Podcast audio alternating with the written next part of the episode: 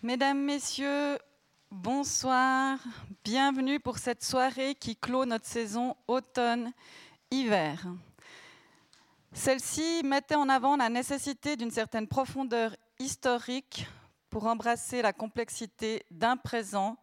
La soirée d'aujourd'hui consacrée au Tigré l'exemplifiera certainement. Le Tigré marqué par deux années de guerre, ce qui en fait l'un des conflits les plus meurtriers, semble-t-il, depuis le début du XXIe siècle. Un conflit dont la généalogie et les logiques sont complexes à saisir, d'où notre envie de lui consacrer cette soirée.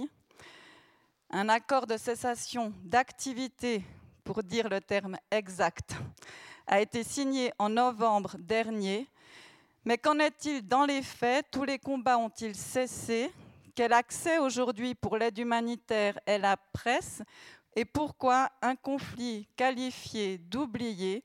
Esquisse de réponse ce soir avec nos deux invités, l'historienne Charlotte Toiti-Houillon ici présente et Monsieur Patrick Youssef, euh, directeur du, Comité international de la Croix-Rouge pour la section Afrique.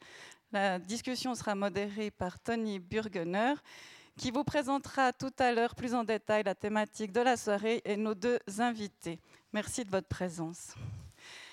Cette soirée est organisée en partenariat, pardon, Monsieur Zappella, j'avais voulu vous appeler après, du coup je vous ai laissé comme ça à côté, mais non, c'est bien maintenant, vous pouvez me rejoindre, donc, euh, euh, Romain Zappella, qui est responsable partenariat pour le CICR pour la Suisse. Donc merci pour euh, toute l'élaboration de cette soirée, le professionnalisme et la cordialité avec laquelle cela s'est fait. Mais avant de vous laisser la parole, je présente notre prochain événement. Donc, ce sera, on va vernir, ouvrir la nouvelle saison printanière le vendredi 10 février prochain, exceptionnellement un vendredi, le chanteur et multi-instrumentiste fascinant et inclassable Pascal Auberson sera à notre tribune en compagnie de deux autres larrons, la pianiste classique native de la ville Ariane Herring et le musicien Gaspard Klaus. Ils s'exprimeront sur une création singulière imaginée ensemble qu'ils présenteront à la salle de musique le 14 février et sur le rapport à la vie, à l'art, à la mort, donc tout un programme. À vous la parole maintenant, Monsieur Zappella. Merci beaucoup Marie-Léa. Bonsoir à tous, bonsoir à toutes. Euh, effectivement, c'est un honneur en fait pour euh, moi déjà personnellement d'être ici ce soir parce qu'en fait je suis originaire de la Chaux-de-Fonds. Donc pour moi c'est un peu un retour aux sources. C'est aussi la découverte du Club 44 dont j'ai beaucoup entendu parler euh, par mon père, mon grand-père. Et puis d'être parmi vous ce soir, ben voilà encore une fois, j'en suis ravi et je suis certain que ça va être une magnifique soirée. Euh, j'aimerais commencer en remerciant déjà le Club 44, son président et également Marie-Léa de nous inviter, de nous avoir ici, parce qu'en fait pour le CICR, c'est une vraie volonté aujourd'hui de pouvoir aussi aller vers, le, aller vers les gens, aller expliquer un petit peu mieux ce qu'on fait, essayer d'expliquer un peu plus nos actions, nos, priorités, parce qu'on se rend compte euh, du haut de notre petite colline à Genève que finalement on est présent dans une centaine de pays dans le monde, mais que parfois en Suisse, certains ne savent pas toujours ce qu'on fait. Donc ce soir, et je trouve passionnant, et puis c'est un peu le travail qu'on a mené avec Marie-Léa ces quelques mois depuis qu'on s'est rencontrés, on voulait essayer de montrer une action du CICR qui sorte un petit peu de ce qu'on voit dans les médias. C'est la fameuse thématique, la problématique qu'on appelle les conflits oubliés. Conflits oubliés, ça veut dire plein de choses, mais nous, disons qu'au niveau des partenariats, on le définit assez simplement en disant que c'est finalement des, conflits qui sont sous-financés, qui n'ont pas vraiment une attention médiatique et pour lesquels le CICR est essentiel. Donc effectivement, ce soir, je pense qu'on entendra la présentation de Patrick qui montrera vraiment à quel point le CICR au, Tigré, enfin en Éthiopie et puis plus spécifiquement dans le Tigré, a été certainement la seule organisation euh, qui a pu travailler euh, tout au long de ce conflit. C'est une situation aussi où nos délégués ont pu être proches des populations pour essayer de vraiment comprendre leurs besoins. Et puis finalement, c'est aussi un contexte avec énormément de défis, des défis du quotidien pour nos délégués qu'on essaye finalement, auxquels on essaye de répondre euh, tant mieux, enfin, aussi bien qu'on le peut. Donc maintenant, je te rends la parole. Merci beaucoup. Et puis je vous souhaite une très bonne soirée.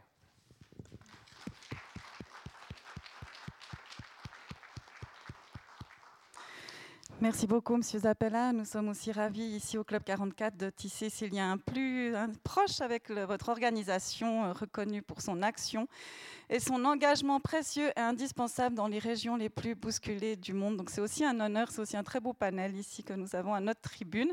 Je vais céder la parole à notre modérateur Tony Burgener pour euh, je l'ai dit, vous présentez plus au détail nos invités, mais juste pour vous le situer, Monsieur Burgener est ancien délégué du CICR, très rapidement, hein, parce que sinon ça pourrait aussi durer long.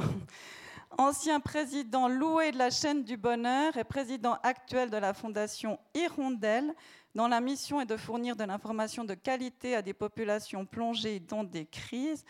Donc notre modérateur est un véritable spécialiste de ces questions. Merci beaucoup d'avoir accepté notre invitation et je vous laisse la parole. Merci et bonne soirée à vous toutes et tous.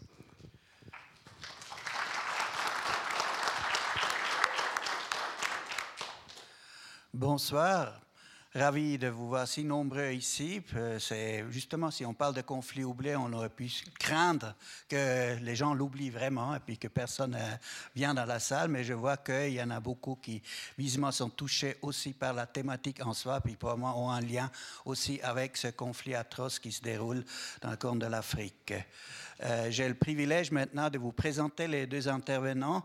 D'abord, la professeure Charlotte Toiti. Euh, elle est professeure et chargée d'histoire du, christianisme, du christianisme oriental et de la langue gaise. On a eu un long discours là-dessus. Déjà, avec professeur, professeur Touati, on pourrait faire trois soirées. Une sur le christianisme, une sur les langues gaises dont on va parler tout à l'heure, et puis troisième, bien évidemment, sur la thématique de ce soir. Euh, la langue gaise est une ancienne langue de, euh, éthiopienne qui date du IVe siècle, si je comprends bien, et puis qui est parlée aujourd'hui encore un tout petit peu par quelques minorités et religieuses, un peu comme les latins chez nous. Il y a encore quelques-uns qui parlent cette langue, et puis il a fait en partie aussi sa, sa thèse sur cette langue, et puis je pense que c'était un peu la porte d'entrée pour vous pour arriver à, la problématique euh, euh, tigréenne, éthiopienne tigréenne bien sûr, euh, où elle a passé un beau moment dans la région. Elle a eu vraiment sur le terrain la possibilité de suivre de près ce, qui s'y passe. le professeur Douati, elle ne souhaite pas que j'aligne tous les titres académiques, parce que sinon là aussi on aurait un bon moment. Mais elle est très engagée aussi dans ce conflit-là. D'un côté, elle travaille pour un, petit média euh, où elle fait un éditorial une fois par semaine, si j'ai bien compris, euh, où elle écrit effectivement, et puis ça traite évidemment de la problématique euh, en, Éthiopie. Une problématique que moi je connais bien par la Fondation Hirondelle, qui est aussi dans l'information objectif, indépendant si possible, dans des conflits, dans des situations de crise. Et son média essaye de faire la même chose euh, dans la région de, l'Éthiopie, où il y a effectivement euh, une propagande de haine et incitation à la violence par les médias, qui est aussi assez cruciale. Là, certainement aussi une thématique qu'on pourrait en parler euh, pendant très très longtemps ici, mais c'est pas tout à fait le sujet, mais vous allez probablement le mentionner quand même dans votre exposé. Et deuxièmement, elle s'engage aussi par rapport à des victimes de viols de guerre. Euh, ça veut dire que là, effectivement, un sujet extrêmement lourd. Elle le fait ensemble avec le docteur euh, Mukwege, euh, qui est le qui a, qui a, reçu le, prix Nobel de la paix. Lui, il était engagé jusqu'à maintenant avant tout au Congo dans la région de, Goma avec un hôpital où il, il, essaie, il aidait les femmes violées euh, de trouver, euh, euh, voilà, déjà physiquement, mais aussi psychiquement, psychiquement de nouveau un peu plus de stabilité. Et selon l'information que j'ai reçue ce soir, ils essaient ensemble aussi de faire quelque chose euh, dans la région du Tigré maintenant pour la même problématique là aussi. Alors vous voyez, ce conflit-là engendre des problématiques euh, multiples et complexes dont elle va nous parler dans son exposé. Euh, elle est dans, cette fonction-là comme représentante. Elle, représente aussi la, la, Commission africaine des droits de l'homme et des peuples pour effectivement pour faire la pression pour qu'il se passe quelque chose dans, dans, ce domaine-là. Alors vous voyez une, une personnalité extraordinaire, mais la question que moi je me suis posée, c'est pourquoi l'Éthiopie? Je vais vous prendre votre micro euh, pour répondre. Je me mettrai debout pour euh, préparer mon exposé. Je vais commencer donc, euh, oui, effectivement, l'Éthiopie, parce que j'ai toujours été fascinée par l'histoire des religions, et ça m'a peu à peu, de, fil en aiguille, porté dans cette, cette région-là, et l'étude des manuscrits. Et il faut avouer que j'ai eu assez tôt cette fascination pour bah, pour l'Éthiopie, avec ce que ça pouvait représenté, parce que l'Éthiopie n'est pas un pays comme les autres. Il y avait la grande figure d'Haïlé Sélassié, et puis euh, cette fascination, le roi des rois, euh, le, lion conquérant de la tribu de Juda. Et puis après, on apprend que c'est beaucoup plus complexe, et c'est vraiment une histoire que j'aimerais vous, vous raconter là, euh, sur la complexité de, de l'Éthiopie. Merci beaucoup. Je, présente d'abord juste Patrick aussi, Patrick Youssef, qui est effectivement, comme ça a été présenté tout à l'heure, euh, directeur régional pour l'Afrique au siège du CICR. Ses premiers contacts avec la Croix-Rouge, c'était dans son pays d'origine, au Liban, où il était volontaire à la Croix-Rouge libanaise. Et voilà maintenant, depuis 17 ans, au CICR, où il a fait beaucoup de missions sur le terrain, d'abord dans sa région qu'il connaît très bien, le Moyen-Orient, en tant que chef de délégation à Bagdad, entre autres. Alors c'est là qu'il a gagné ses galons au CICR aussi, comme on le fait.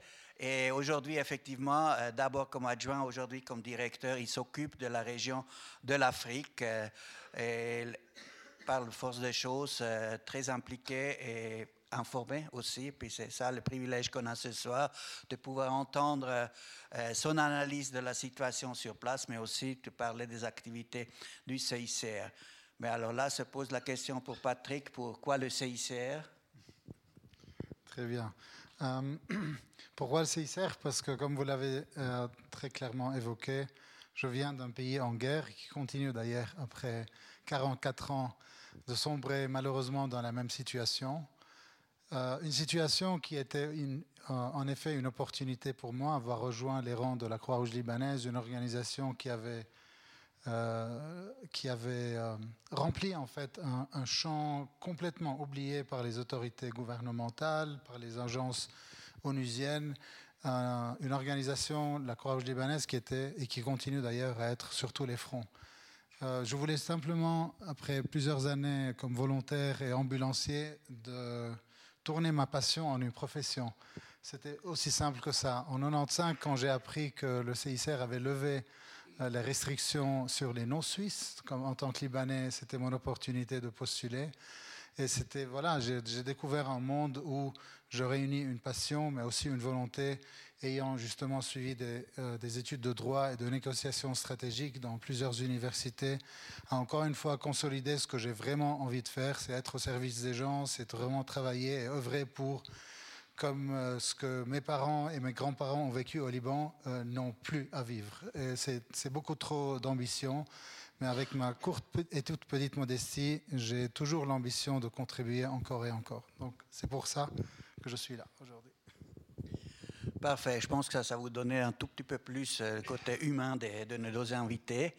Euh, voilà, le programme, c'est effectivement, on commence avec le euh, professeur Touati qui nous fait un petit exposé sur l'histoire historique et le contexte dans lequel on parle, parce que je pense qu'on n'est pas tous et toutes spécialistes euh, de, la région. Et après, je dialoguerai un moment avec, Patrick par rapport aux activités du CICR. Et j'ouvrais bien sûr la, possibilité, puis préparer déjà vos questions que vous souhaiterez poser à l'une ou l'autre. Voilà. Alors, je vous passe la parole pour l'exposé historique et le contexte. je vais mettre là. Est-ce que vous m'entendez? Je ne sais pas si le micro fonctionne. Ah oui, il fonctionne. Super, merci beaucoup.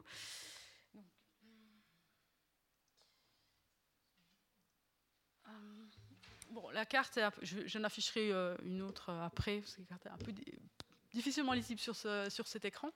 Donc effectivement, je suis euh, venue, je suis là en ce soir en, tant qu'historienne, parce que tout d'abord, je ne pensais pas que dans ma carrière, je devrais avoir euh, affaire euh, au XXIe siècle à des, camps de concentration.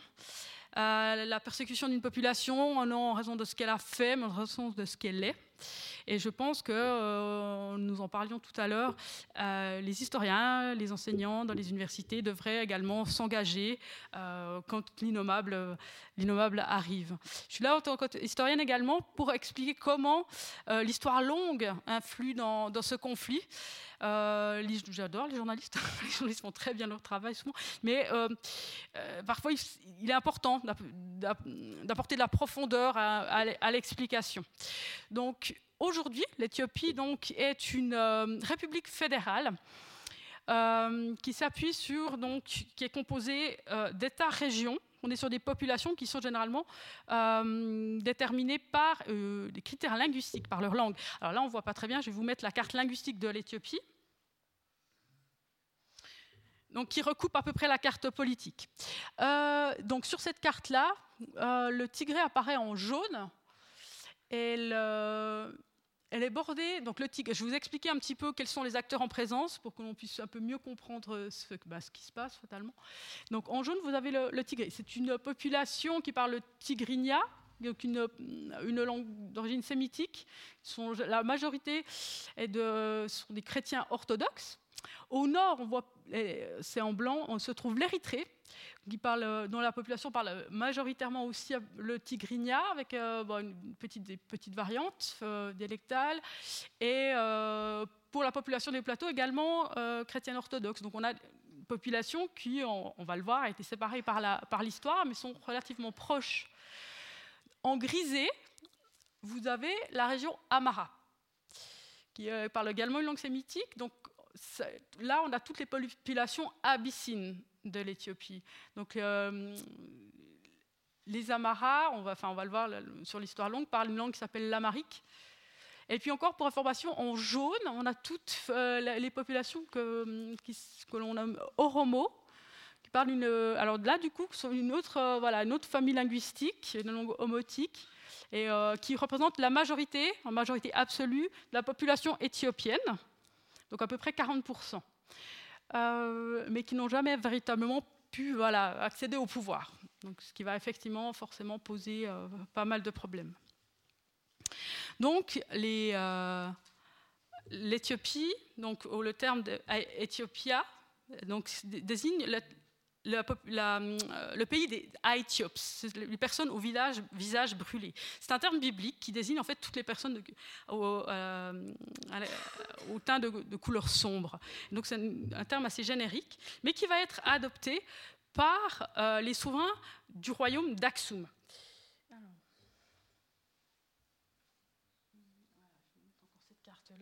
Donc, le royaume d'Aksum est euh, connu, est actif depuis le 4e siècle avant Jésus-Christ.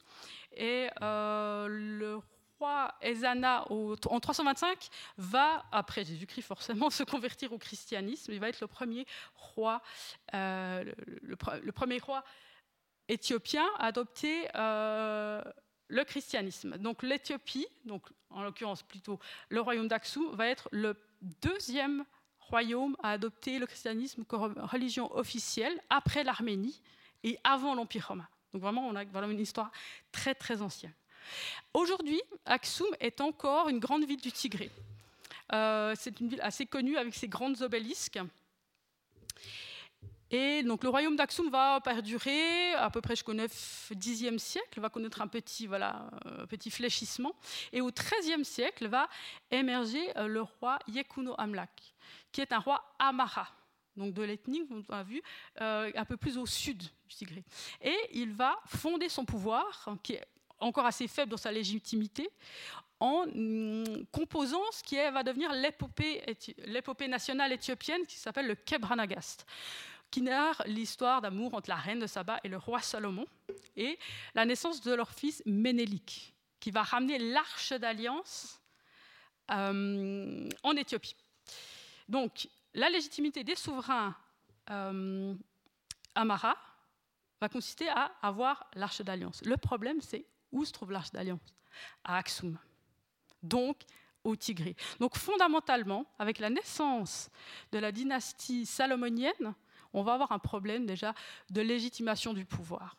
Et en fait, il y a un problème existentiel pour une certaine élite amara, à voir euh, les Éthiopiens euh, bah, tout simplement exister, comme on va le voir.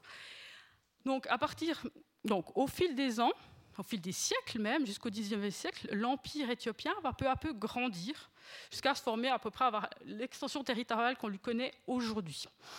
Euh, l'extension territoriale va se finir à peu près avec les souverains Théodros II, Ménélique II, à la fin du XIXe siècle. Euh, ils vont opérer, vraiment c'est une expansion qui va se faire dans le, dans le sang, et ils vont opérer une ultra-centralisation du pouvoir en imposant par exemple l'amharique comme langue unique à toutes les populations de l'Éthiopie. Parallèlement à ça, donc on a ce royaume éthiopien qui grandit dans la Corne de l'Afrique. Parallèlement à ça, donc, on a en Amérique et dans les Caraïbes les esclaves, les esclaves noirs forcément, qui sont évangélisés et christianisés avec la Bible Saint James. Dans la Bible Saint James, on a euh, la généralisation, euh, du terme Éthiopia pour toutes les, terres du sud. Et il y a dans un psaume euh, ce verset qui dit Éthiopie, terre de nos pères, donc Éthiopie des pays de Jéhovah et terre de libération, qui va devenir une sorte de, voilà, de, mantra pour les, esclaves encore asservis. Et pour eux, va se développer toute une mythologie qui va donner naissance à ce qu'on appelle l'éthiopianisme. Donc cette image mythique d'une Éthiopie où les Noirs pourraient vivre en liberté, menés par un souverain noir. Alors, on a d'un côté une population asservie euh, aux États-Unis qui rêve d'Éthiopie, et de l'autre côté une population bien réelle en Éthiopie. Mais aucun des deux ne se connaît en fait, hein, donc une vie indépendance. Puis, à la fin du 19e, en 1889, arrive la bataille d'Adoua. La bataille d'Adoua, qui va être remportée par Ménélique II, avec notamment aussi les cavaliers tigréens, qui va mettre en échec la colonisation italienne. Ça veut dire que un souverain noir, à la tête d'un empire noir, a réussi à arrêter une armée, l'armée moderne et les canons européens. Donc là, il y a quelque chose d'assez, enfin presque miraculeux, mais ça va être un coup de tonnerre pour toutes les populations, notamment les populations euh, colonisées dans le monde. C'est-à-dire que un souverain indigène a résisté. Et là, justement, aux États-Unis et dans les Caraïbes, va se passer quelque chose d'incroyable. L'Éthiopie qu'ils ont rêvée, elle existe. Et là, on va avoir une, mythification de l'Éthiopie qui va devenir assez incroyable. Et euh, Marcus Garvey, qui est euh, en fait le, fondateur du mouvement panafricaniste et l'initiateur du mouvement pour les droits civils euh, aux États-Unis, va effectivement mettre l'Éthiopie au-dessus de tout. Et ils vont en faire la terre du retour. Parce que l'esclavage était aboli aux États-Unis, mais le problème, c'est qu'ils ne peuvent certains, les descendants d'esclaves ne peuvent pas s'imaginer vivre libres euh, aux États-Unis. Donc voilà, l'Éthiopie va accéder à un statut qui est euh, incroyablement important. Au début du XXe siècle, en plus, on va voir émerger ce souverain assez euh, absolument charismatique qui est Haïlé Sélassié, qui va faire entrer son pays à la Société des Nations, qui va avoir ce discours absolument prophétique face au fascisme, qui va poser les fondations de l'Union africaine. Euh, leader du tiers-monde, euh, aussi leader du mouvement des non-alignés, qui va euh, recevoir Malcolm X, aller aux funérailles de Martin Luther King. Voilà, donc on a ce personnage incroyable dont on a l'impression qu'il est le défenseur des peuples opprimés à travers le monde. Et en fait, quand on se rend compte, c'est qu'à l'intérieur, c'est une catastrophe. L'Éthiopie est effectivement le seul pays africain à ne pas avoir été colonisé, mais l'Éthiopie est un empire les Amaras ont colonisé les autres peuples d'Éthiopie. Et euh, Selassie organise par exemple le bombardement de la révolte Woyané, la première révolte des Tigréens, les paysans tigréens, va annexer l'Érythrée, euh, va provoquer de nombreuses famines, alors que lui, dans son palais, effectivement, euh, il, il, prépare des anniversaires somptueux. Et j'en viens justement à l'annexion de l'Érythrée. Donc, comme je vous l'ai dit, les Italiens ont été arrêtés à Adoua. Donc, ils n'ont pas pu coloniser l'Éthiopie, mais ils ont pu coloniser l'Érythrée. À la fin de la Seconde Guerre mondiale, les, colonies italiennes ont été attribuées à la, ont été mises sous tutelle anglaise. L'Angleterre va confier l'Érythrée à Haïlé Sélassié, sous la promesse de maintenir une fédération en 1954. Et moins de dix ans après, Haïlé Sélassié annexe complètement l'Érythrée et euh, détruit toutes les institutions, le Parlement, les représentations, euh, et oblige à l'utilisation de l'amérique comme, euh, comme langue officielle, enfin voilà, tout ce qu'on peut faire dans un État ultra centralisé. Donc, bah, ressentiment.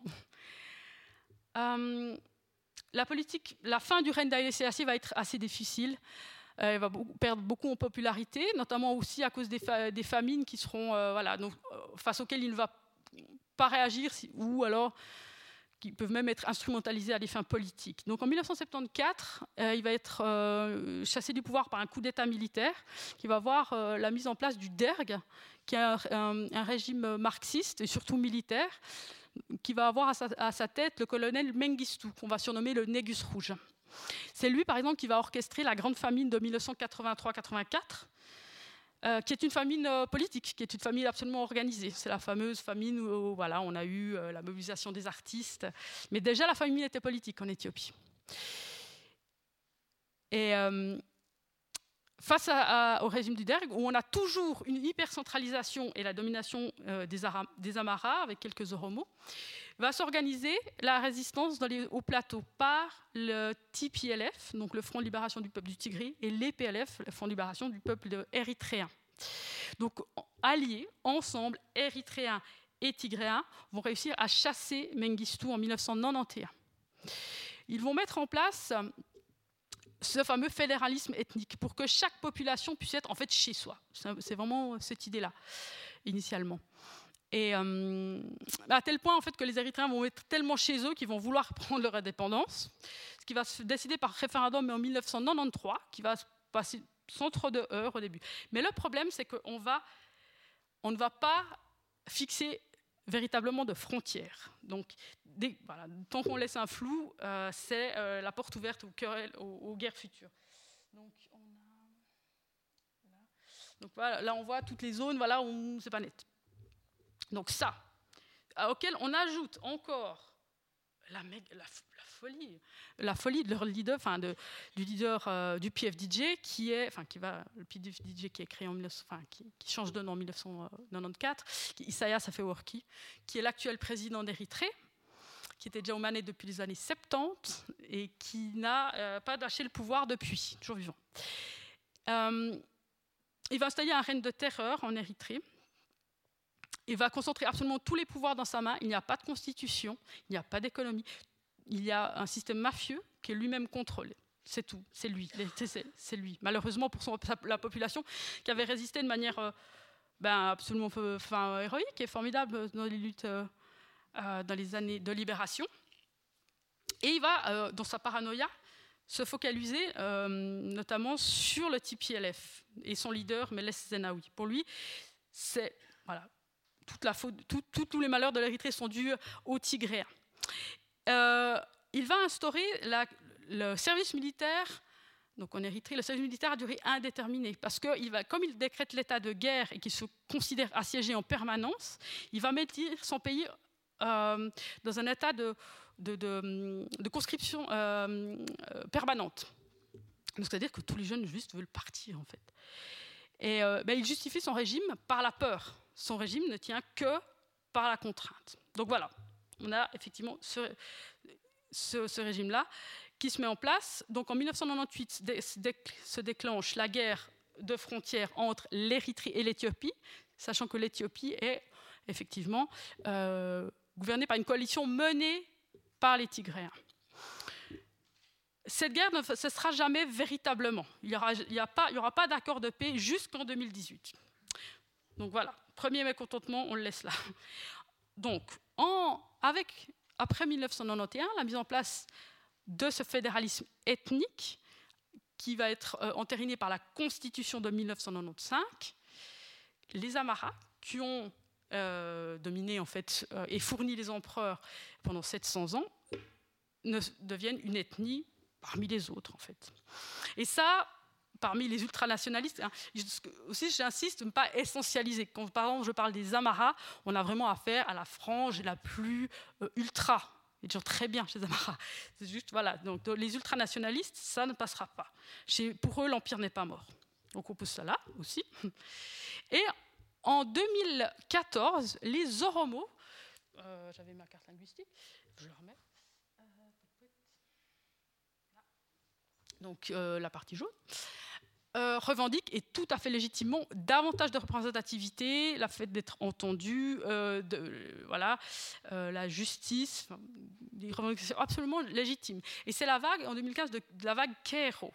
C'est une vague de, donc de, de, de, revendication de la jeunesse Oromo qui va porter au pouvoir Abiy Ahmed et d'autres leaders, mais Abiy Ahmed en particulier. Abiy Ahmed, qui est l'actuel Premier ministre d'Éthiopie, qui est donc de père oromo, musulman, et de mère amara et pentecôtiste, chrétienne. Alors, bon, voilà, c'est légitime. Euh, il représenterait les oromos, qui serait très bien. Le problème, c'est qu'à peine arrivé au pouvoir, il fait enfermer ses anciens camarades de lutte, euh, Bekele Djerba, euh, Jawar Mohamed, et même assassiner euh, qui est un chanteur et militant oromo bien connu ce qui va provoquer des, émeutes parmi les Ormeaux et forcément beaucoup de mécontentement. Donc, alors qu'il a surfé, il est arrivé au pouvoir en se présentant comme un Oromo, il a, porté même le costume, enfin, il faisait bien le, rôle, quoi. il va directement se tourner vers les nationalistes Amaha, parce que, entre autres, hein, entre autres hein, dans sa mégalomanie, il rappelle que donc, hum, sa maman, qui est Amara et pentecôtiste, lui a prédit dès son enfance qu'il serait le troisième Ménélique, le septième empereur, qu'il était l'élu de Dieu. Et donc, s'il veut restaurer l'Empire, bah, il faut forcément qu'il se tourne vers l'aristocratie Amara. Et, mais il va falloir pour ça euh, détruire les Tigréens qui s'opposent à ces nouvelles réformes de centralisation. Alors, comment trouver un meilleur allié que se tourner vers Isaiah Afewerki, qui n'attend que ça?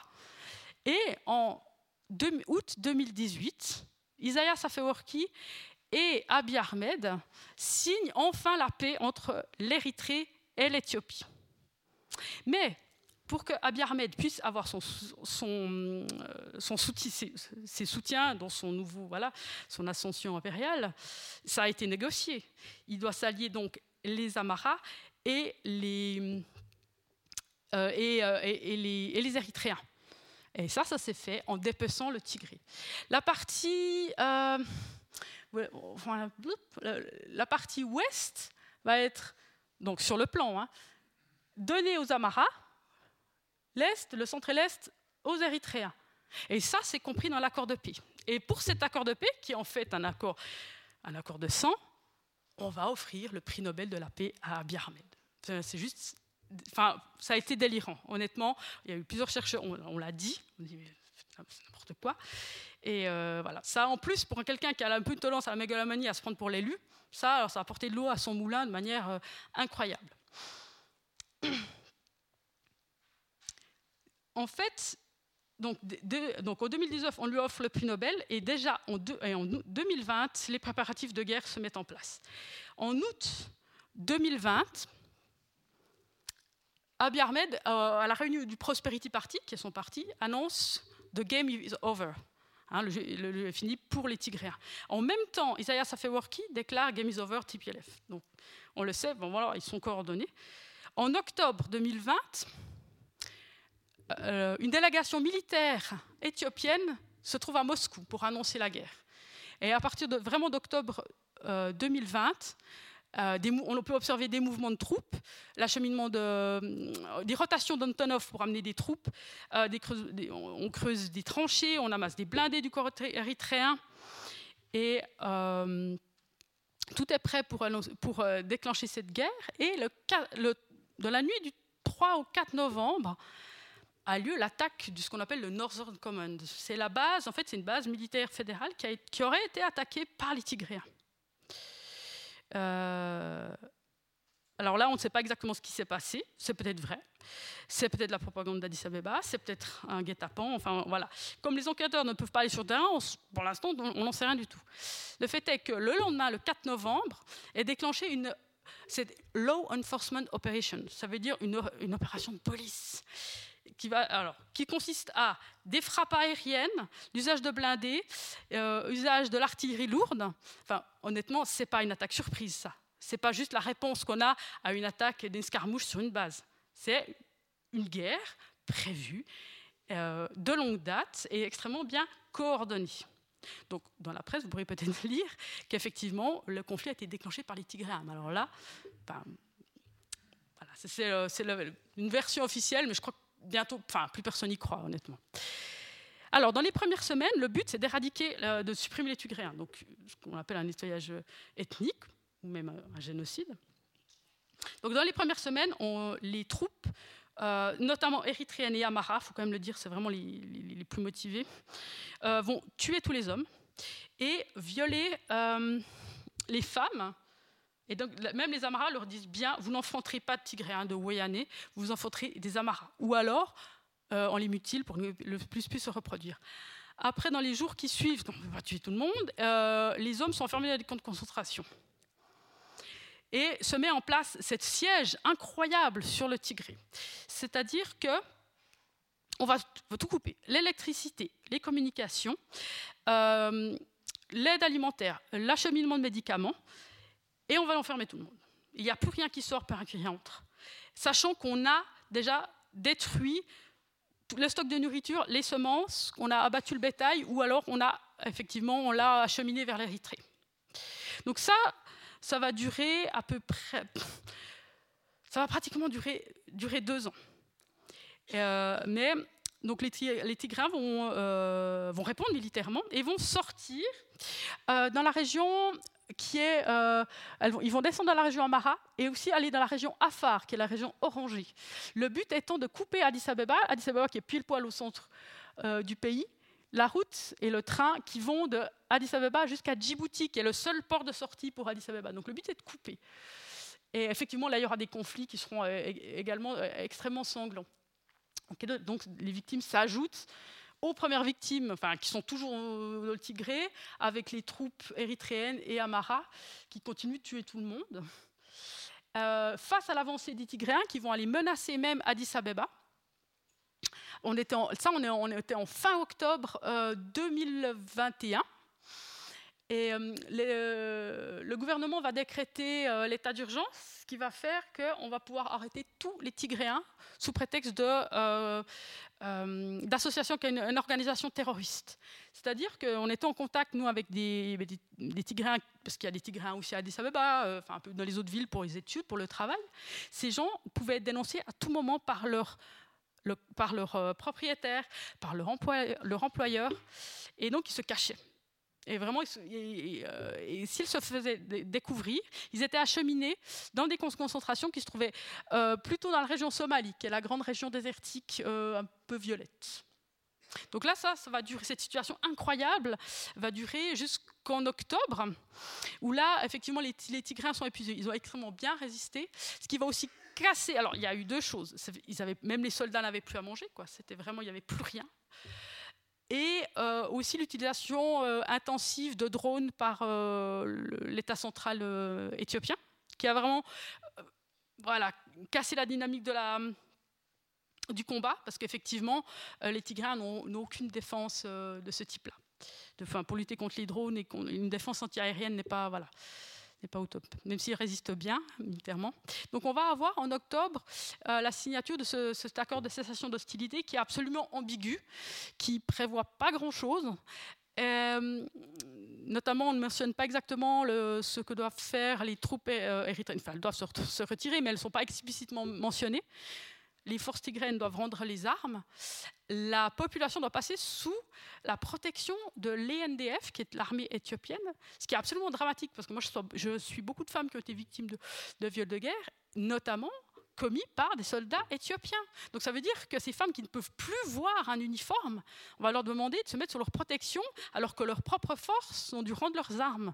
C'est, euh, ça paraît, assez incroyable et c'est un vrai cauchemar pour eux. Et je pense que là, on va justement pouvoir en parler. Le, plus grand problème, c'est qu'en octobre, un des points de la négociation, ça a été le desserrement de l'étau et donc l'accès de l'aide humanitaire et la restauration des services de base au Tigré. Mais ça, c'est non négociable normalement. On ne met pas ces services qui doivent être universels dans une négociation. Et là, il y a eu un précédent qui est énorme. Et on est très inquiet, certains observateurs, parce qu'on se dit que ça marque un précédent qui va être peut-être dramatique, parce que n'importe qui va pouvoir dire Ah, mon bloc, jusqu'à ce qu'on y gagne cause. Donc là, euh, il y a eu un manque de réactivité qui est assez, euh, qui est assez dramatique. Et je pense qu'effectivement, on pourra peut-être en parler tout à l'heure. je vous remercie. Je vous remercie de votre attention. On va continuer le,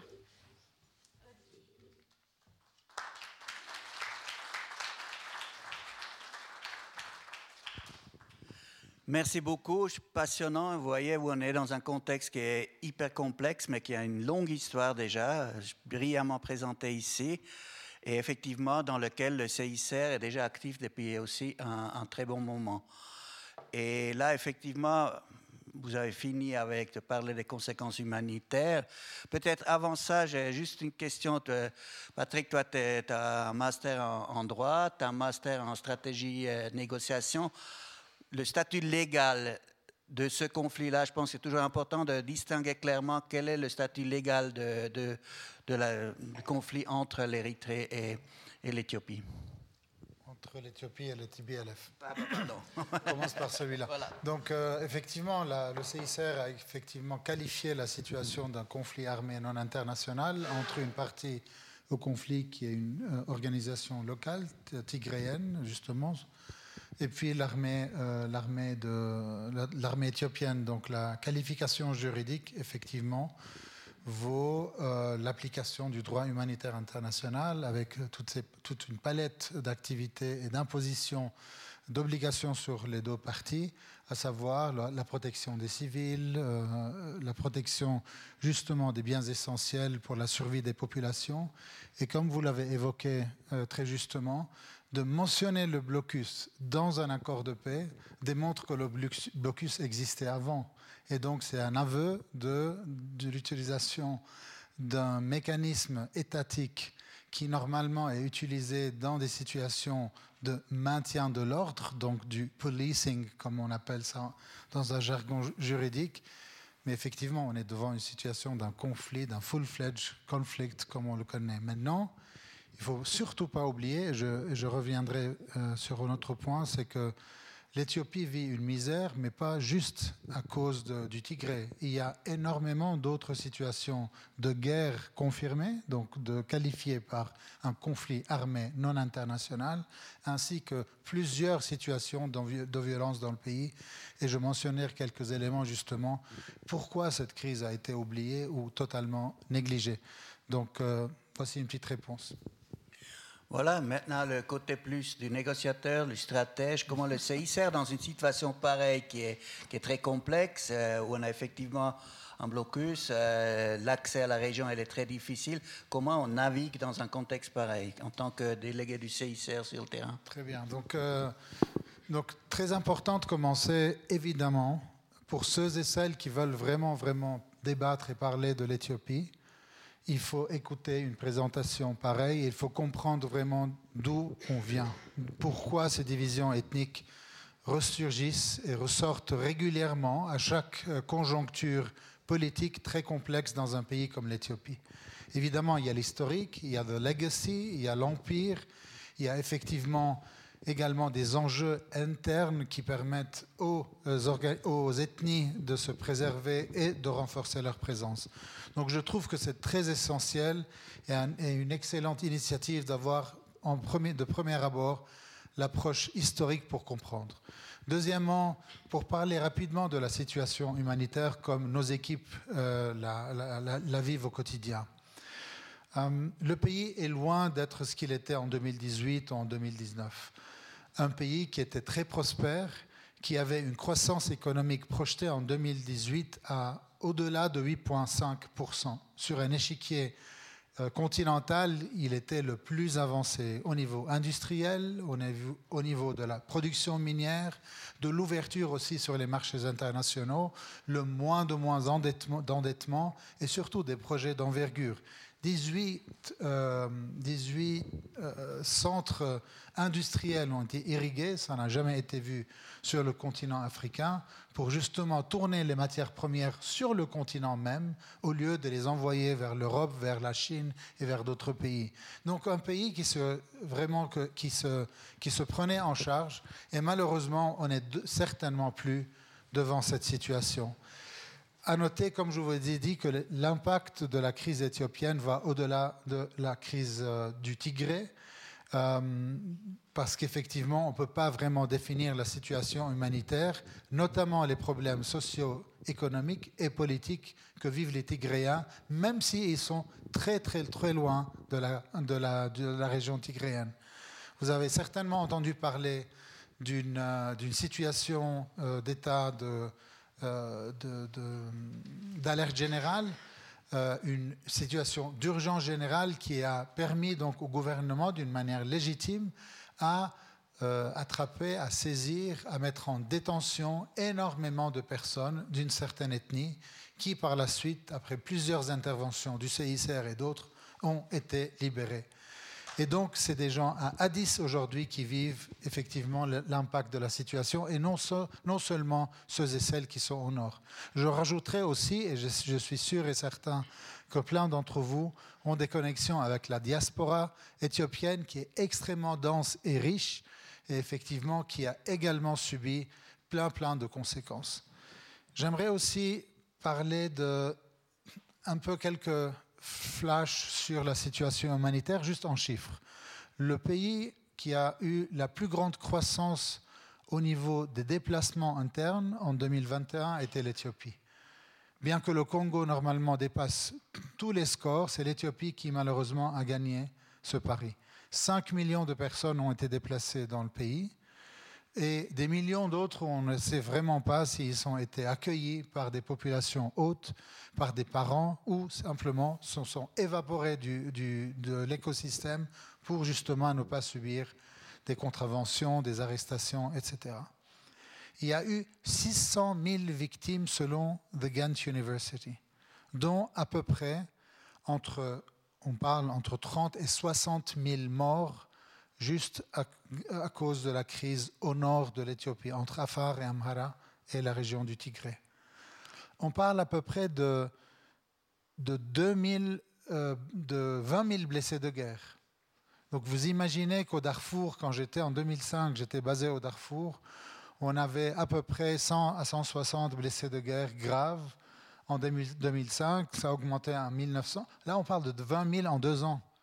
Donc vous pouvez imaginer l'impact que ça, a donné. On parle également de 3, millions d'enfants qui n'ont juste pas reçu leur scolarité. Des enfants, à cause du blocus et aussi accentués par, par le Covid, n'ont pas eu leur dose de vaccination et d'immunisation régulière que ce qu'on entend. Mais aussi un pays qui, malheureusement, à cause d'une conjoncture très, très toxique, qui a euh, abouti à une crise alimentaire sans précédent sur le continent africain et particulièrement en Éthiopie à cause d'une part des aléas climatiques, d'autre part de la situation de conflit armé, de la, la non-présence des fertilizers et surtout des semences qui permettent justement aux populations de se redresser par eux-mêmes, par une activité économique, qu'elle soit dans le domaine de l'agriculture ou de l'élevage. Donc une situation extrêmement compliquée qui nous a permis, grâce effectivement, et je dis bien grâce à la présence continue du CICR depuis son ouverture, depuis 40 ans, à être présent dans la région du Tigré, à Chiré, à Mekele, dans les régions d'Adigrat, d'Aksum et dans toute cette zone qui, désormais, après le 4 novembre 2020, a été le plus, la plus touchée par le conflit. Ça veut dire que vous étiez présent dans la région autant au Tigré que les alentours en permanence et vous avez eu accès à, ces régions-là parce que visiblement vous avez parlé blocus, c'était extrêmement difficile, mais le CIC a réussi à négocier l'accès en permanence dans ces régions. Je dirais que ça c'est un premier élément très important parce que pour le CICR, et je pense que plein d'entre vous hein, ont effectivement vécu cette réalité, c'est qu'on ne peut pas lâcher tout de suite le contexte et plier bagage et sortir du contexte. euh, pour plusieurs raisons. Un, parce qu'on évalue effectivement la teneur d'un accord de paix, on assiste effectivement à plein de négociations qui nous donnent euh, cette, image très claire que le conflit ne s'arrêtera pas ou qu'il y a des séquelles encore de conflits précédents auxquels il faut euh, répondre. Et je pense que c'est ce qui a fait qu'à partir du 5 novembre 2020, nos équipes étaient déjà à Mekele, étaient déjà dans la capitale du Tigré, mais aussi dans les alentours, dans toutes ces régions, dans la région de Nekempt, la région de SRS au sud, mais aussi la région somalienne, là où aujourd'hui il y a des combattants d'Al-Shabaab qui sont installés en Éthiopie. Donc les Shabab, un groupe islamiste basé en Somalie. Et donc je pense que cette, euh, cette situation nous a donc permis de augmenter nos effectifs plutôt que d'être considérés comme l'invité qui doit comprendre ce que serait le contexte. Et je pense aussi, l'autre élément, c'est notre approche qui est très centrée autour de la protection des civils. Le CICR, comme vous le savez, n'a pas été créé pour distribuer de la nourriture, de l'eau et de l'huile d'olive. Le CICR le porte effectivement, bien que l'assistance est nécessaire dans les situations de conflit, parce qu'elle permet de sauver des vies et assurer une certaine résilience des individus, mais aussi des communautés, le CICR centre son intervention sur la protection, sur les conventions de Genève et sur l'importance d'engager tous les porteurs d'armes et de leur rappeler leurs obligations sous le droit humanitaire international, à savoir protéger les civils, protéger ceux qui ont perdu leur liberté, qui sont en tôle, en prison, etc. Et ce, cet engagement était le précurseur, c'était le début du dialogue avec les Éthiopiens. Nous, nous, ne sommes pas vendus comme un acteur qui va reprendre une activité alimentaire au nord. On a insisté d'avoir un dialogue protection dès le début parce qu'on connaît l'histoire et parce qu'on sait qu'on peut tout de suite arriver à un dégât irréversible, un dégât humain, matériel, des hôpitaux détruits, des écoles complètement fermées et surtout des civils qui payent le prix. Donc je pense que cet, engagement directement avec les porteurs d'armes, à savoir le, TPLF, l'armée euh, éthiopienne et tout la, la, méandre des organisations locales, des porteurs d'armes qui viennent de la région Amhara, de la région d'Afar. Comme vous le savez, chaque gouvernorat a son propre mécanisme d'autodéfense et tous ces porteurs d'armes étaient directement approchés par nos équipes pour avoir ou créer justement l'espace. Et toute l'action après a suivi l'action d'assistance, les convois, les livraisons de matériel euh, du matériel médical, etc. Mais le début, c'était de mettre les fondements de notre engagement avec l'État éthiopien et ne pas se considérer juste un acteur auxiliaire sur la nourriture, sur les soins de santé et tout ce, tout ce que d'autres organisations ont certainement une plus-value que le CICR. Restons peut-être encore un peu sur cet aspect de protection, parce qu'effectivement, c'est le cœur euh, du CICR, c'est son mandat, c'est basé sur les conventions de Genève. Maintenant, par rapport aux prisonniers, vous avez eu accès aux prisons et puis vous avez pu faire le travail selon les standards CICR. Et qu'est-ce que concrètement, vis-à-vis de la population civile, vous avez pu faire? Parce qu'on a quand même vu qu'il y a eu énormément de dégâts. Dans quelle mesure le CICR a pu faire une différence? Un, je pense qu'il faut qu'on soit très modeste. Personne n'a fait une différence dans cette crise. Quand on sait qu'il y a 600 000 personnes euh, affectées, dont plusieurs tuées et des familles éparpillées, il faut vraiment qu'on soit modeste et qu'on considère qu'on a simplement contribué à. Mais une réussite n'est jamais euh, acquise dans ce type de contexte. Donc, un peu de modestie fera du bien à toutes les organisations humanitaires et j'en suis convaincu. C'est pour ça que je parlais au, début du dialogue et de l'importance d'avoir un échange d'avoir été présent sur place nous a assuré justement une protection des populations civiles par le simple fait que les équipes du CICR étaient présentes. Je dois aussi vous dire que le CICR reste un acteur modeste, même si nous avons les effectifs qui dépassent largement celles, d'une ONG, euh, mais nous comptons énormément sur le travail de la Croix-Rouge éthiopienne qui a le plus grand réseau de volontaires dans le pays qui existe et qui travaille en étroite collaboration avec le CICR. Donc un message passé a effectivement une certaine résonance à travers justement cette société nationale qui est très présente. J'ai parlé du dialogue. Ma première visite, je pense c'était en décembre 2020, donc quelques semaines après le début de la crise, je n'ai demandé à rencontrer aucune des autorités politiques. Je voulais juste parler au chef d'état-major de l'armée et au commandant militaire de, des Tigréas pour s'assurer qu'on commence à mettre les pour s'assurer euh, de la mise en place d'un système, d'une plateforme de dialogue sur les potentielles violations et les allégations de violence qui ont été perpétrées, que ce soit de ce côté ou de l'autre. Les visites au lieu de détention, on n'a pas entendu que la crise, attendu que la crise commence. Dès le début, le CICR a augmenté ses effectifs et a pu visiter la grande et grande majorité des lieux de détention euh, dans le pays. Et vous le savez peut-être, quand on nous donne accès à une prison, c'est qu'ils dévoilent en fait ce qu'ils ont vraiment dans leur propre foyer, dans leur propre maison. C'est qu'ils dévoilent ce qui se passe dans leur propre maison et dans un, dans une, dans une, la prison est vraiment l'endroit qui, où effectivement, en général, nous, nous, nous, euh, nous sommes témoins de toutes les violations possibles et imaginables, une négligence totale, d'un service étatique qui doit être un service de réhabilitation, mais qui devient très rapidement, notamment dans des contextes comme ça, un outil de punition et surtout un outil euh, d'entassement de, de, personnes. Et donc cette action nous a permis de dire les choses dès le début. Nous étions les premiers à parler de violences sexuelles publiquement nous avons été les premiers à déplorer justement le manque d'activisme autour de la présence endémique de, des violences sexuelles. Et donc c'était ce courage qu'on a voulu mettre en avant en disant qu'est-ce qu'on a à perdre? Est-ce qu'on est perd l'accès? Est-ce qu'on perd tout à fait l'espace qui nous a été accordé? La décision a été assez rapidement prise.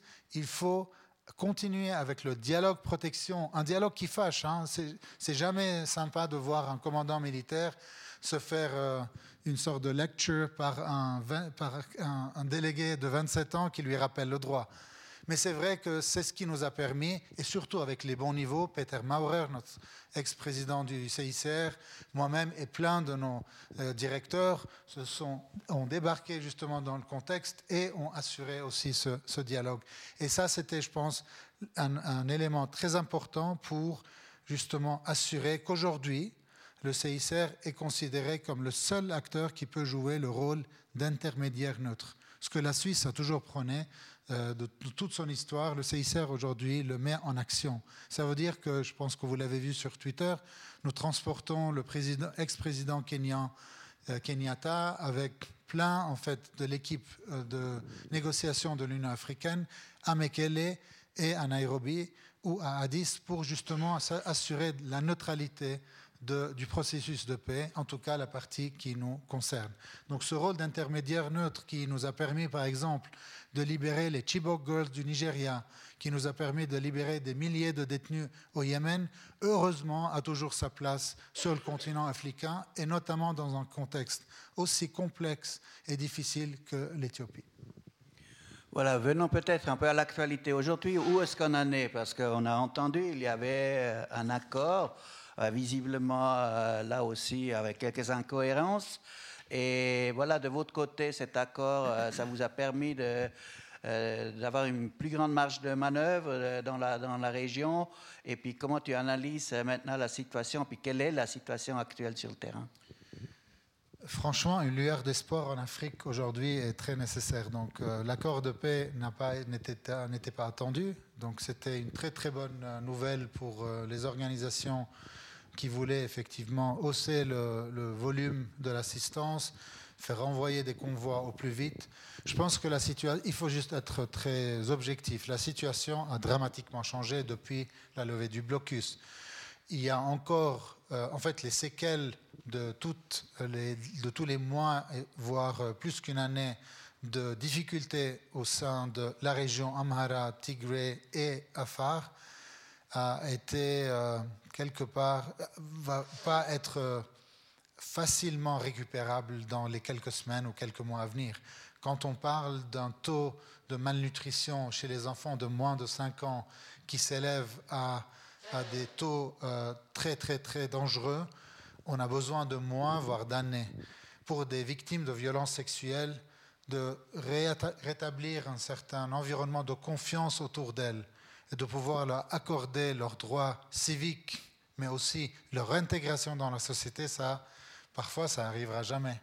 Et donc, euh, c'est vrai que ce les, domaines sur lesquels on se penche aujourd'hui, c'est que tous les services de base soient ou remis à niveau, remis à niveau, comme les soins de santé. L'hôpital principal de Heider reçoit de l'assistance euh, du ministère de la Santé à travers le CICR. Donc, pour, pour, répondre en fait à ce que vous dites, ça reste un accord ambigu. Si c'était un accord tellement clair, le ministère doit lui-même rapporter l'assistance directement euh, dans la région. Donc ce qui se passe aujourd'hui, et c'est là où on est très fier de pouvoir au moins assurer qu'on a ces 65 rotations d'avions avec un acheminement continu de matériel médical et des convois qui viennent avec de l'assistance matérielle, des vivres, mais aussi euh, du matériel de maintenance pour mettre euh, de nouveau euh, en fonction des centres de des stations de pompage d'eau, des stations hydrauliques et surtout pouvoir réhabiliter des, soins, des centres de soins de santé et surtout la réhabilitation physique. Donc euh, tous ces services sont en train d'être restaurés gentiment. Le CICR n'est plus le seul à être dans cette, ces régions. On doit avouer qu'il y a un déferlement d'organisations humanitaires mais pour ceux et celles qui ont suivi le Darfour ou d'autres contextes, euh, ça va prendre énormément de temps. Il faut que l'électricité revienne, que les banques puissent rendre l'argent à tous ceux et celles qui ont mis tout leur life savings dans les banques, les services de base en fait, que même nos employés et nous-mêmes, nous-mêmes, on n'arrivait pas à transférer des fonds. Donc tous ces éléments vont gentiment se remettre en place. Maintenant, le plus important, c'est de considérer justement les raisons pour lesquels on est arrivé à cette situation. Ça, c'est un processus politique qui ne peut être réglé que par un dialogue national. Aujourd'hui, on met un bandage sur une plaie infectée. Il faut vraiment traiter la plaie avant que ça, soit, que devienne une gangrène et qu'un autre conflit armé redevienne une réalité dans, quelques années. Donc, à mon avis, c'est un peu une combinaison de plusieurs réponses, mais la situation est clairement différente de ce qu'elle était il y a quelques mois. Voilà, Romain, il a très bien défini la euh, qu'est-ce que c'est un conflit oublié. Ça veut dire c'est là où il manque l'argent, visiblement. Alors, parlons un peu argent quand même aussi dans, le contexte éthiopien. Ça, visiblement, avec les 65 rotations d'avions, ça, a son prix. Ça, ça probablement une des, opérations du CICR les plus chères. Et puis voilà, est-ce que les bailleurs, qui au CICR en grande partie, mais sont les, gouvernements, suivent euh, euh, ces, besoins? Euh, J'avoue que depuis la crise ukrainienne, le conflit armé international en Ukraine et la Russie, précédé par la crise des talibans, la, la, situation en Afghanistan avec les talibans, l'Éthiopie a perdu d'attention. Je dirais que nos bailleurs de fonds restent engagés, même si, dans moindre mesure, euh, comparé aux années précédentes où nous étions, par exemple, en 2020, surfinancés, en 2021, surfinancés, et en 2022, euh, beaucoup moins financés que ce qu'on espérait. Mais je dois dire aussi qu'il y a un autre type d'attention qui nous intéresse un peu plus, c'est une attention politique. Je, dois avouer qu'on a été dans un engagement continu et permanent avec la grande majorité des chancelleries, qu'elles soient des pays donateurs ou pas, à savoir la Chine, les Émirats arabes unis, la Turquie et plein de pays qui avaient effectivement une influence sur la situation et qui nous ont parfois permis de recevoir des fonds ou pas. Mais c'est clair que cette année était extrêmement difficile. On, aurait dû, je pense, doubler nos effectifs. D'ailleurs, on est venu en milieu d'année avec une demande d'extension budgétaire pour ce contexte, au vu de la crise alimentaire qui a touché bien sûr l'Éthiopie. Euh, on aurait pu, après la levée du blocus, doubler nos effectifs, mais il faut être aussi cohérent avec notre capacité de délivrer. Augmenter de l'argent, ça veut dire augmenter des ressources humaines qui ne sont certainement pas tout de suite disponibles, des camions, de la logistique. Il y a toute une machine derrière et surtout une, euh, Croix-Rouge nationale qui doivent être prêtes. Mais je pense que l'attention n'est malheureusement pas là au niveau financier, mais au niveau politique. Il n'y a jamais eu, comme je disais à mon collègue Thierry, qu'il euh, n'y a jamais eu autant d'envoyés spéciaux pour la région. Les États-Unis, euh, l'Union européenne, tous ceux qui avaient une, euh, une sorte de stake politique dans le contexte de la Corne de l'Afrique a nommé un envoyé spécial. Jamais vu ça en fait. Même dans le Sahel, on n'a jamais vu autant d'intérêt. Et puis c'est ce qui explique que ce n'était pas une crise oubliée ça l'est devenu aujourd'hui et peut-être qu'elle sera négligée, une crise négligée dans quelques semaines ou dans quelques mois. Et c'est ce qu'il faut éviter en fait. Il faut maintenir l'attention. Ça, c'est vraiment la preuve. Et j'ai effectivement des participations aussi à des forats euh, plus restreints, parfois plus, euh, avec une audience beaucoup plus large sur l'Éthiopie. Et ça, ça nous donne vraiment envie. Le dernier point, c'est que l'engagement avec la diaspora est aussi très nécessaire. Et donc, c'est cette diaspora qui peut nous aider, et pas la tigréenne ou l'amhara. Ou Donc, c'est une diaspora diverse, qu'elle soit de ce côté ou de l'autre, mais aussi l'engagement à Genève avec la mission permanente, à New York, avec des réseaux qui s'intéressent à l'Éthiopie, à mon avis, sont une très très bonne recette pour un très bon engagement. Peut-être une question euh, à vous. Voilà, on a, entendu parler, voilà, il y a eu des émissaires spéciaux de, tous les pays. On avait, à première vue, une impression que, OK, c'est un conflit oublié, et puis aussi, euh, voilà, la communauté internationale s'y intéresse pas. Mais si j'ai bien compris, et puis on a une petite discussion là tout à l'heure, euh, c'est pas du tout le cas, c'est plutôt le, contraire. Si vous pouvez élaborer un peu cet aspect-là. Oui, effectivement, comme vous l'avez euh, rappelé, il y a eu des, des, envoyés spéciaux, les special envoys. C'est la première fois qu'il y a un envoyé spécial chinois pour une crise internationale. Donc, euh, ils sont quand même déplacés. Comment? C'est la première fois. Donc pour dire oui, effectivement, on a l'impression que c'est un conflit oublié.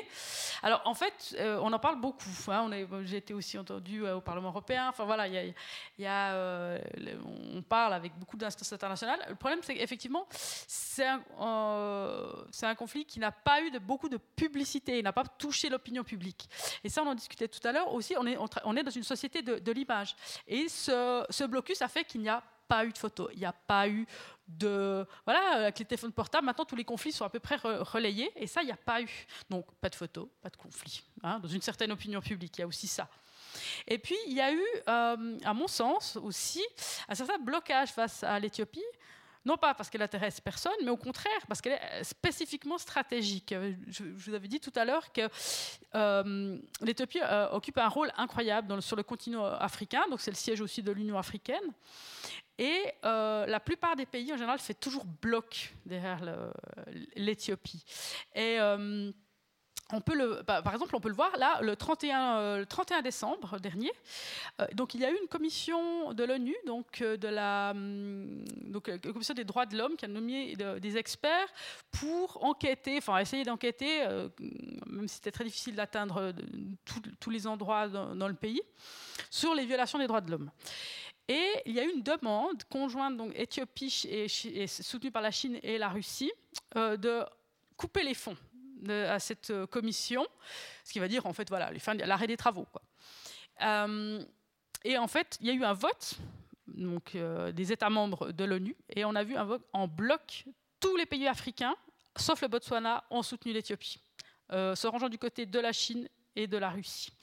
Et après, on a eu de l'autre côté les pays occidentaux avec leurs alliés. Donc voilà, on a vraiment quelque chose vraiment qui est extrêmement scindé. Et donc, ce qui a on a eu une condamnation de la part aussi de l'administration Biden, de l'Union européenne.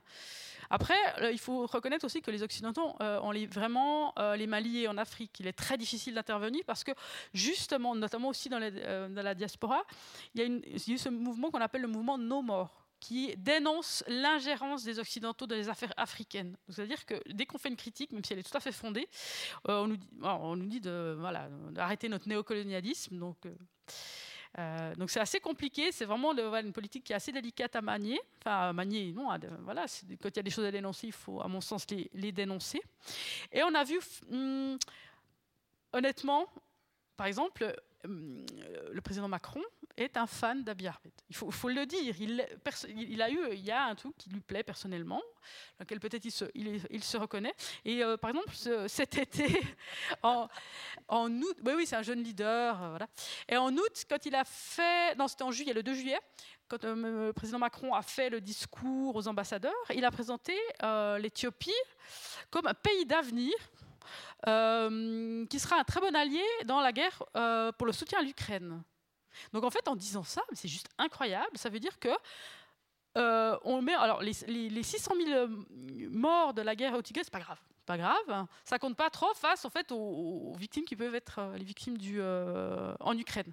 Donc en fait, on peut pas se servir d'un dictateur contre un autre. Il y a vraiment euh, là, on voit qu'il y a quand même les victimes d'un pays ne pèsent pas lourd par rapport aux victimes d'un autre, ce qui est absolument dérangeant. Donc on a vu un petit balai aussi cet automne de délégations et d'ambassadeurs, notamment européens, et même, même Joe Biden, qui a essayé en fait de s'acquérir en fait l'Éthiopie parce que si on a l'Éthiopie de son côté, on a toutes les voies africaines au Conseil de sécurité. Donc il y a aussi quelque chose comme ça qui se, qui se joue. Ils sont honnêtement, les administrations sont conscientes voilà, de ce qui, euh, des crimes qui ont été commis, mais on ne peut pas attaquer frontalement en fait l'Éthiopie. Je pense qu'il y a ce, statut presque mythique qui, euh, qui, paralyse beaucoup de monde, euh, y compris en, en Afrique. Voilà. Oui. Peut-être ajouter aussi que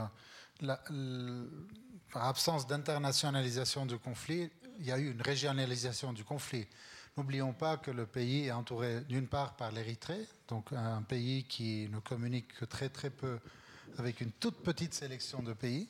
D'autres, on a le Soudan, qui est un pays en transition, qui n'a pas de gouvernement, qui a également eu ses, propres euh, grief avec, euh, avec l'Éthiopie. On a la Somalie à côté, 32 ans de conflit, euh, un changement de régime, des Shebabs qui arrivent à percer.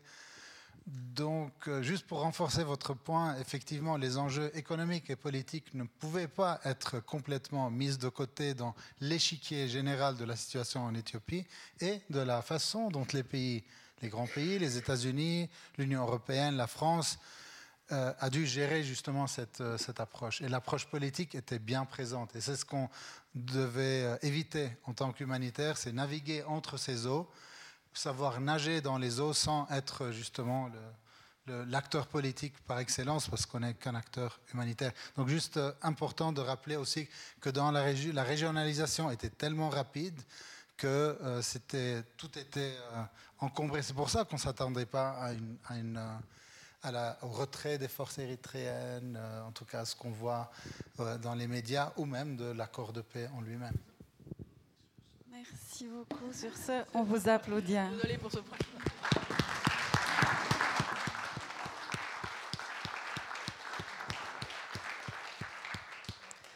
Merci beaucoup pour ce regard complémentaire. C'était vraiment un privilège de bénéficier de votre double, enfin, de votre double expertise bravo pour votre engagement à tous deux, qu'on sent vraiment. Merci pour la fine modération, Monsieur Burgener. Et c'était important pour le Club 44 de consacrer une soirée euh, oui, à ce sujet important, comme l'a dit notre délégué aux affaires culturelles, dont je salue la présence. Une soirée importante. Merci au CICR de nous en donner l'occasion. Merci à la technique Sylvain, merci à vous, cher public, d'être venu ce soir.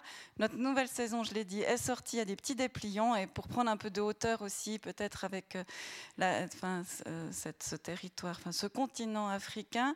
Felvin Sarr viendra le 1er juin, qui est considéré comme un des intellectuels les plus influents africains. Il parlera, alors lui, c'est un économiste philosophe, mais plutôt euh, il est spécialiste de philosophie africaine et il, appellera aussi à, cette euh, nécessité d'inventer d'autres modèles pour les pays africains. Voilà, je vous souhaite une très belle fin de soirée et restez autour de notre bar. Comme on l'a dit, vous pouvez continuer d'interagir avec nos invités qui restent un petit moment. Voilà, et à bientôt. Au revoir.